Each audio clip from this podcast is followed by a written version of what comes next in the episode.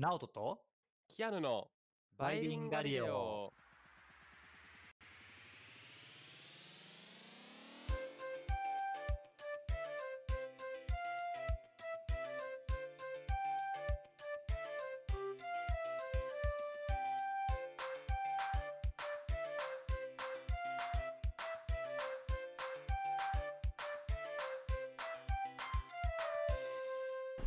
はいバイリンガリオですチャンネル登録よろしくお願いしますお願いします。Hello everyone.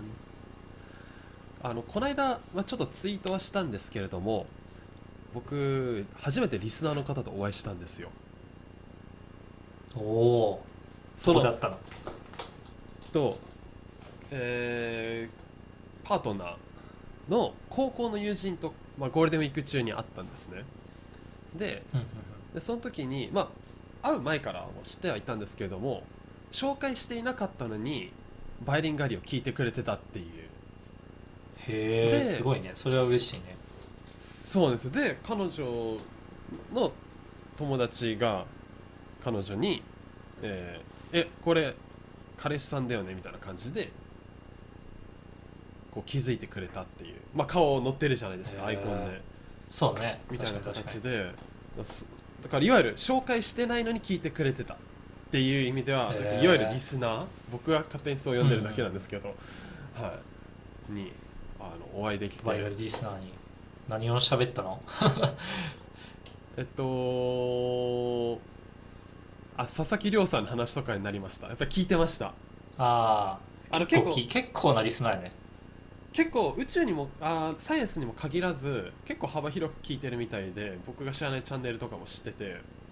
で、まあ、僕はあんまりポッドキャストはあの幅広い知識ないんですけどそもそも。でもあのなんかもともと宇宙系に興味があって科学系で調べてたらたどり着いたみたいですバイガリには。へえ嬉しいね。そっか科学系ポッドキャストっていうのでアップルポッドキャストでも紹介されてるもんね。バナーたまにありますもんね。だからその効果で見られたのかなっていうのは思います。だから、へえはい。嬉しいね。嬉しいです。しかもそれだけじゃないんですよ。あのほこれ時系列的にはちょっと逆になっちゃうんですけどこれ、うん。今のはゴールデンウィークの話で実は卒業する前に大学院の研究室で、まあ、いわゆる忘年会的な、まあ、ただ集まっただけなんですけど食事もせず忘年会的なのをしたんですね、それで最後にこうあの挨拶して終わりみたいなのあったんですけどその時にあのスタッフの方に、まあ、ジムの方に「あれキアヌさんなんか YouTuber ですよね」みたいな言われて。う すげえ。どっから見つけるんやろね。それも気になるじゃないですか。だから聞いたんですよ。でうん。そしたらあの真鍋先生が受賞された時にノーベル賞調べたんですね、YouTube で。そしたらなるほど紹介したエピソードあったじゃないですか受賞時に。であのー僕がこうサムネで載ってるやつを見てくれてたみたいです。へえ見てる人が結構いるもんやね近くには。なんかやっぱりまああの特にその研究室の方はやっぱり分野が近いから見つけられるのかったのかなっていう意味では、なるほどね確かに。うん。地球科学とかちょっとやっぱりウェイト多めになってるもんね。話すテーマとして。結構そうですね。多いですよね。だからあの世間は狭いというかある意味。えー、すごいね。僕一回も会ったことないわまだ。あちょっと本当ですか？あのそうリスナーの人にマスクしてるとな。なんかキアヌはやっぱりなんかマスクしてでも気づかれるかもしれないけど僕マスクしてたりするとなおさらなんかどこにでもいそうな顔してるから。いやいやいや。かもしれんねでもあのそういう街中とかじゃないですね僕の場合は。それ確かにね。はい。あのいわゆる声がけみたいなのはああったらすごいですね。バイガリ聞いてますみたいなのをあすれ違いざまに言われたらなんか嬉しいですよね。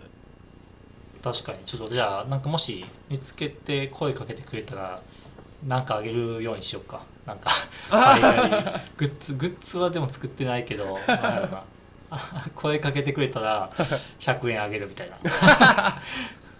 もしかしたら気づいてるけどああれ違うかなみたいなパターンもなくはないですもんね。そうね。もしかしたら。かもしれないね。東京には出没ちょこちょこしてるのでもしかしたらそうですね。ありえるので。その時は遠慮なく声かけてください、あのめっちゃ嬉しいので、ね。はい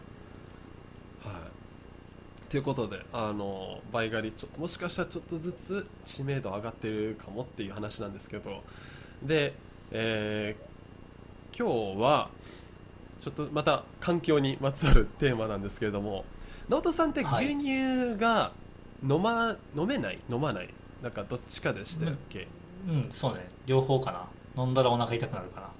ああはい。じゃあ、えっと、代用品飲んだら飲んだらお腹痛くなると思い込んでる部分もある。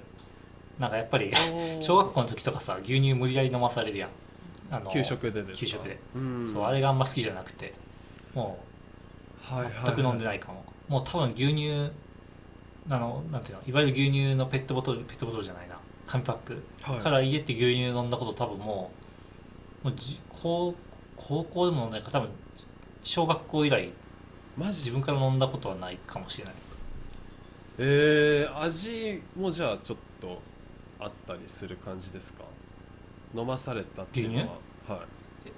え牛乳って味あるしあるでしょ？あなんていうの好きじゃないのかなってあ好きじゃない。あそうなんだろうな。飲まされてたから味が好きじゃなくなってるのはあるかも。あーなるほどなるほど。じゃあ料理上使わなきゃいけない時？もしあそれは大丈夫。あそういうのは大丈夫ですね、シチューとか。そうだってあれ加熱してたら大丈夫とかじゃなかったっけ？ラクトースはいはいはい。イントレランス、ああはい。あ。違うっけ？適当なこと言ってるから。あ僕。間違ってたらごめん。あそそうなんですね。知らな知らないです。でもなるほどなるほど。じゃあまあじゃあ飲まなければいい話ですっていうことでじゃあ豆乳とかプラントベースミルクはあんまり飲まれない感じですか？全然飲まへんね。うん。もう豆乳乳ってついてるものはできるだけ避けていきたいかなと。思って生きてるかな なるほどなるほど。ああそっか。あじゃあえっと今日はそんな豆乳プラントベースミルクについてなんですけどもその豆乳のはいはいはい。まあ、いいところ残念なところみたいなところを今日は紹介していきたいと思います。まあメインの研究は、まあ、残念なところに実はちょっと着目してるやつなんですけれどもまずは、うん。えーいいところから始めていきたいと思います、まあ、豆乳、まあ、これは僕の個人的な感想もかなり含まれているんですけどもあの結構メリット多いと思ってましてまずあの保存が長いんですよね賞味期限が。牛乳と比べてね。比べて。はい。で牛乳はまあ大体1週間ぐらいですかねに対して、うん豆乳はまあ数ヶ月ぐらいは持つの。へえそんな持つんや。結構はいあの持ちますででしかも常温で保存できるんですよね。でまあ冷暗なんだろう直射日光を避けて涼しいところで感じてくださいってよく書いてある、まあ、そんな感じの場所で置けるので、まあ、結構その長期間パントリーとかに置きっぱなしにして飲みたい時にだけ、まあ、開けたら冷蔵しなきゃいけないのでしかも早めに飲まなきゃいけないんですけども、まあ、いわゆる結構保存が、えーかなり流通の効くやつですよと、まあ、それも結構僕はもうかなりプラスポイントなんですけども。あとはまあパッケージ。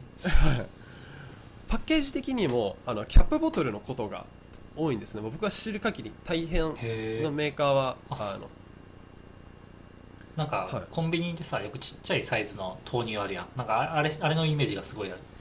ああはい。あの 200cc ぐらいのは確かにあれはもう刺してあのまあそういう系ですけどいわゆる1リットルサイズのは牛乳パックってあのパカッて開けたら、ね、あの横倒しにできないのに対して豆乳ってなぜかそういうタイプないんですよね。全部キャップなんですよ。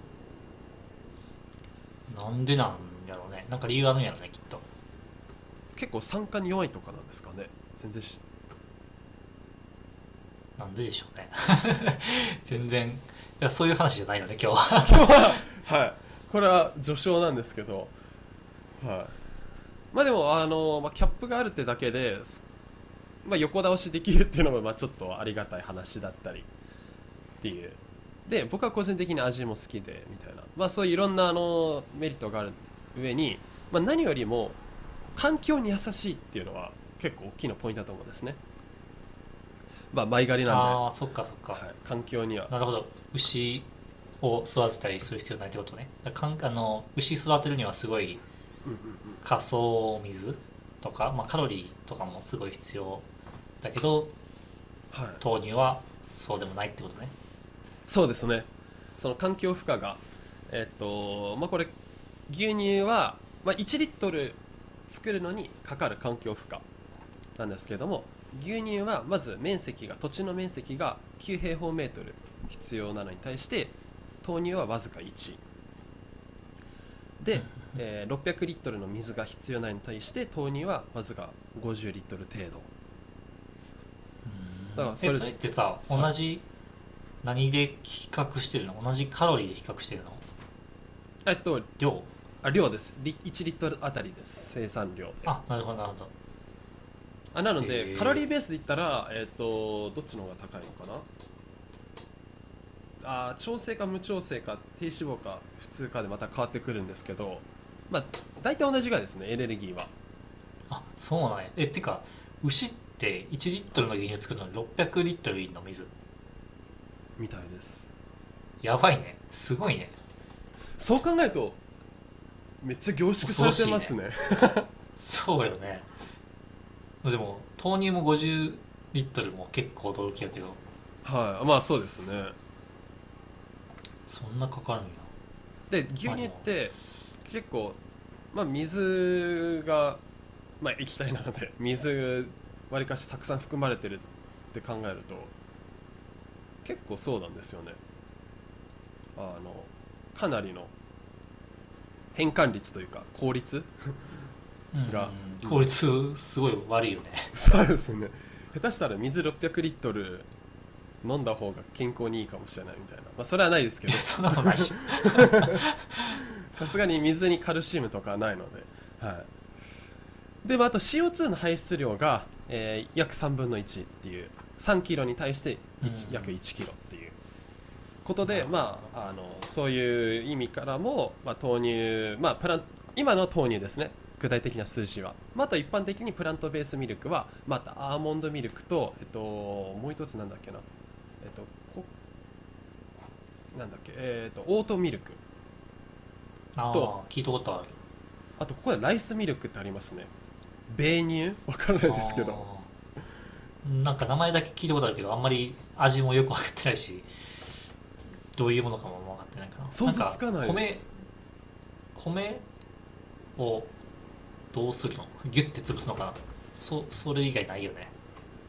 ないですけど要するに研ぎ汁？の超濃厚版みたいな感じなんですえ全然わからないですけど。でも今初めて知りました。ライスミルクなんてものがあるのが。はい。まあ、そんな感じで、まあ、環境負荷がまあ優しあの低いっていうのは、まあ、プラントベースミルクのまた大きなポイントだと思うんですけれども。でそれがまあ理由もあってそんな理由もあって、えーまあ、人気はまあ上昇中で、えーアメリカに関してはですね、え 2, 年間で売り上げが33%も上がってますと。えー、そんな増えてるのすごいね。ことで結構需要高まってるんですよね。はい。やっぱあとあれよね。あのなんだっけビーガンの人とかうーん。の需要はいもあるよね、きっとね多分。特に、はい、アメリカはそうよね。そういうシフトは大きいかなと思います。OSA でも結構学食見るとビーガン対応じゃないかって書いてあったりしましたよね、そうね。書いてる書いてる。だからやっぱりそういうのはかなり海外の人は少なくとも欧米は敏感というか、はい、なのかなっていうところなんですけども残念ながら豆乳の、えー惜しいところがありますということで。面白そう。興味あるね。それが、はい、だから僕豆乳キャンペーンって本当はしたいんですけど、まあ、別に僕もあの牛乳飲むなっては言いません。もちろんあの好き嫌いあるので。僕はあくまでもそういうチョイスを選んでるってだけなんですけども、まあ、この、えー残念なところも加味した上で皆さん選んでくださいということで、まあ、豆乳やプラントベースミルクの残念なところは、まあ、栄養価が足りないんですよねっていう。うーんあそうなんや。メリットで言わなかったポイントだったんですけど、はい、というのも、まあ、牛乳に関してはですね、はい。まあ、十数種類の栄養素があって、まあ、有名なカルシウムタンパク質ビタミン A、D、えー亜鉛みたいな形でいろいろ含まれてるんですよね、まあ、そもそも、まあ、牛が子牛に、えー育つために与えてる液体なので、まあ、それはいろんな栄養素が含まれてるのが、まあ、理にかなってるなわけなんですけれども。で牛乳に関しては、まあ、水溶性と油溶性の両方の側面を持つのでそれぞれの油に溶ける栄養素水に溶ける栄養素両方兼ね備えているっていう。なるほどね。そういうことね。勉強になるわ。なので。えちちなみにこれさちょっと聞き損ねたんやけどさ、タイミングがすごい遅いんやけど、えっとはい。牛乳と豆乳ってどっちが美味しいとかあるの？なんかキキアの主観でいいんやけど。あ僕の主観だと豆乳ではあります。あそうなんや。味はそっちの方が美味しいんや。ですね。あのちっちゃい頃もうその環境負荷とか全くそういうのあの考えてなかった頃は結構豆乳がジュース感覚まあジュースじゃないですけどもちろん味としては。だけどもなんか味が美味しくて飲んではいましたね。へえそうなんや。面白いね。でもやっぱ栄養ないから牛乳の、まあ、子供は牛乳飲んだ方がいいねきっとねああそうなります実は。というのも豆乳に関してはその両方の要素を持っていないので結局、えー、とタンパク質に関しては同量大体同じぐらい含まれてるんですね。なんですけれども でプラントベースの中では一応豆乳は栄養素栄養価的には比較的牛乳に近い。けれどもどうしてもカルシウムとビタミン D が低めなんですよ。なので残念ながら、えー、とカルシウムに関してはえっ、とまあそもそも豆乳ってあの調整と無調整があるのでそこで結構あの上下が差があったりはするんですけどもあのまあ大体5分の1とかぐらいですね。おーだいぶ少ないね。なのでそう考えるとそうなんですよ。子供直田さんがおっしゃった通りで子供にもしくは成長期の大人の方でもあの 25歳でも身長伸びるみたいなこと 言いますからね。あそういうこと？そっかそっか。ちょっと一瞬頭が混乱した。まあちょっとあの割に合わない二単語でしたけど。はい。まあでもそのまあなんだろう。栄養価的にカルシウムとかとかその骨の強化っていう意味で豆乳を飲みたい方はちょっと豆乳に頼るのはあの避けた方がまあ少なくともその普段の量では賄いきれないですよっていうことなので、なるほどなるほど。はい、なんか別の形で摂取した方があの大事っていうことになってくるんですよね。でうーん。あのもう一つ大事なのがあのそのサイエンティストがここでおっしゃってたんですけどこうラベルに書かれてる栄養価をそのままあの、まあ、鵜呑みにしちゃうのもちょっと危険で要するにあそうなの、うん。はい、というのもこれラベルに書かれているイコール体が全部吸収してくれるっていうわけではなくあのプラントベースミルクに関してはその吸収の妨げになっちゃう成分が入ってたりするんですって。なのへでー、そうなんや。まえっと、全く何かわからないんですけどフィチン酸って呼ばれるやつはカルシウムとか鉄分と結合しちゃって本来の形じゃなくなるのでカルシウム含まれてるよっていうふうには裏側見れば書いてはいるけれどもそれが本当に体にあの吸収されてるかっていうのはあの違うっていう。なるほどね。面白いね。そうなんや。じゃあで、なかなうかん。結構難しいね。なんかだいぶ知識がないとなんかどれと食べ合わせとかもあるってことね、じゃあ今の話を含めると。何かと何か食べると栄養が阻害されちゃうとかもきっとあるわけなんや。まあ豆乳がたまたまその自分の持ってるフェチン酸とがもう邪魔してるから、まあ、そもそも吸収されないけどっていうことね。あそういうことです。あのテレビでもぼだいぶ前に今の話聞いて思い出しました。なんか一緒に食べると相性がいいもの悪いものみたいなのがあったりしますよね、なんかビールと枝豆はいいっていう。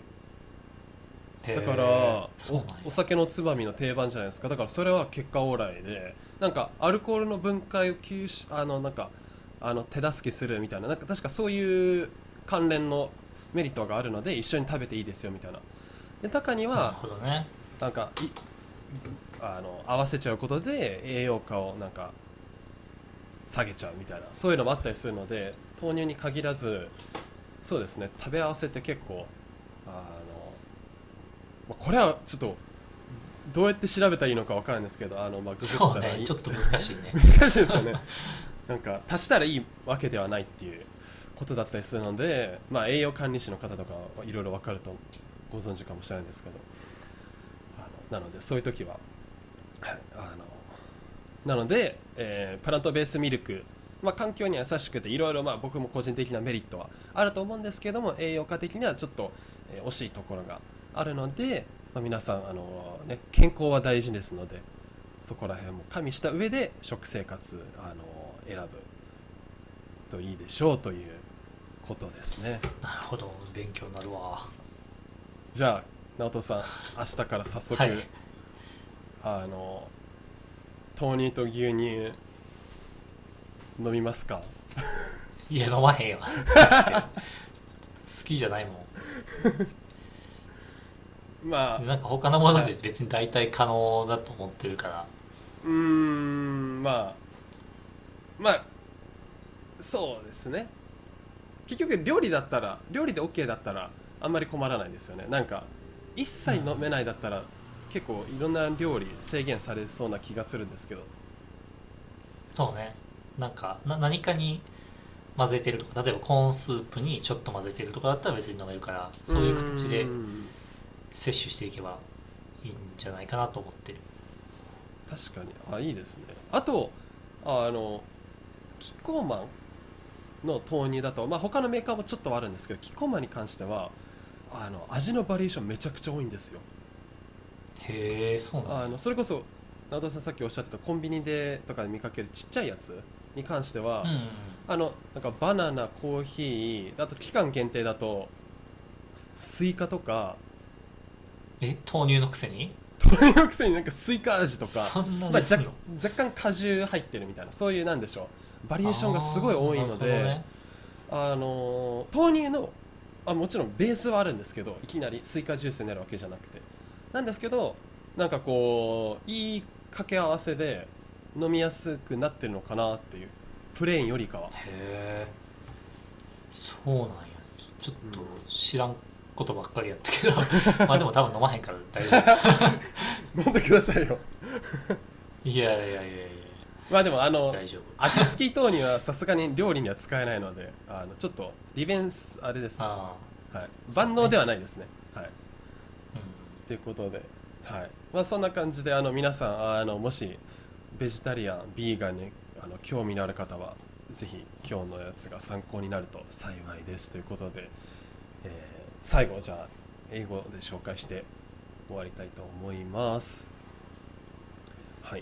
So do you like to drink soy milk or any other plant-based milk? Uh, well, I do, and soy milk and other plant-based milks have um, I think five they have five benefits. So uh, first of all, they last long, and uh, they don't need to be refrigerated until you open it, and it tastes good.